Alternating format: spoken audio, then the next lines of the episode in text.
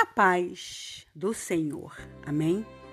Vamos para mais uma reflexão do dia e a de hoje nos diz assim: Mantém longe de mim a falsidade e a mentira. Não me deis nem pobreza nem riqueza.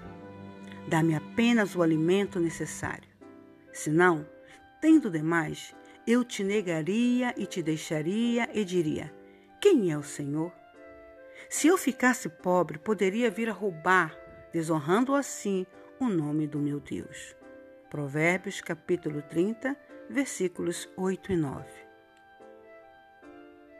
Sou grato a Deus por ele deixar de lado alguma de nossas orações. Imagine por um momento se você dissesse: Senhor, quero ser incrivelmente rico. Quero ser tão rico quanto Billy Gates. Dê-me bilhões de dólares. Para algumas pessoas, provavelmente a maioria delas, isso seria a coisa mais destrutiva que poderia lhes acontecer. Você podia dizer que nada. Isso seria ótimo. Seria mesmo.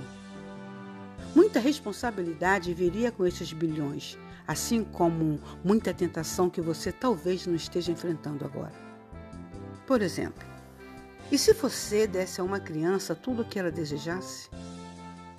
Essa criança se tornaria mimada, indisciplinada e hiperativa. E você viveria para se arrepender disso. É por isso que o escritor de Provérbios disse: Mantém longe de mim a falsidade e a mentira. Não me deis nem pobreza nem riqueza. Dá-me apenas o alimento necessário. Senão, tendo demais, eu te negaria, te deixaria e diria: Quem é o Senhor? Se eu ficasse pobre, poderia vir a roubar, desonrando assim o nome do meu Deus. Eu amo isso. O escritor não está dizendo, Senhor, faça-me rico. Em vez disso, ele diz: Senhor, só quero a tua vontade para a minha vida. Tudo o que você acha que eu preciso, isso é o bastante para mim. Deus sabe o que é bom para nós. Ele sabe do que precisamos e do que não precisamos. Filipenses 4,19 nos diz que Deus suprirá todas as necessidades de vocês de acordo com as suas gloriosas riquezas em Cristo Jesus. Observe que este versículo não diz que Deus suprirá todas as nossas cobiças, e nem diz que Ele suprirá todas as nossas vontades ou desejos. Em vez disso, diz que Ele suprirá todas as nossas necessidades. Se tivermos nossas vidas em equilíbrio, podemos ter certeza de que Deus proverá. Amém?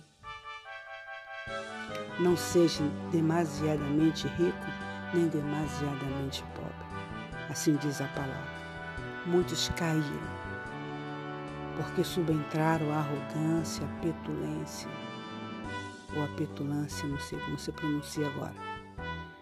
Muitos não tiveram a, o poder de controlar as suas emoções, tendo muito dinheiro, e vieram a perder.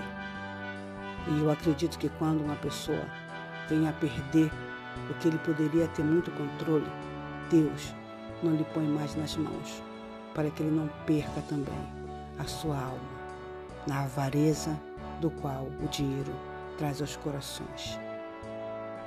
Vamos permanecer nesse caminho, desejando para nós aquilo que o Senhor deseja para nós e nos adaptando a aceitar sempre o que é necessário.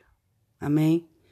E no percorrer dessa desse pensamento, dessa ideia maravilhosa, dessa palavra gloriosa, eu digo a vocês: sejam fiéis até a morte. E o Senhor nos dará a coroa da vida. E fiquemos todos na paz do Senhor. Amém?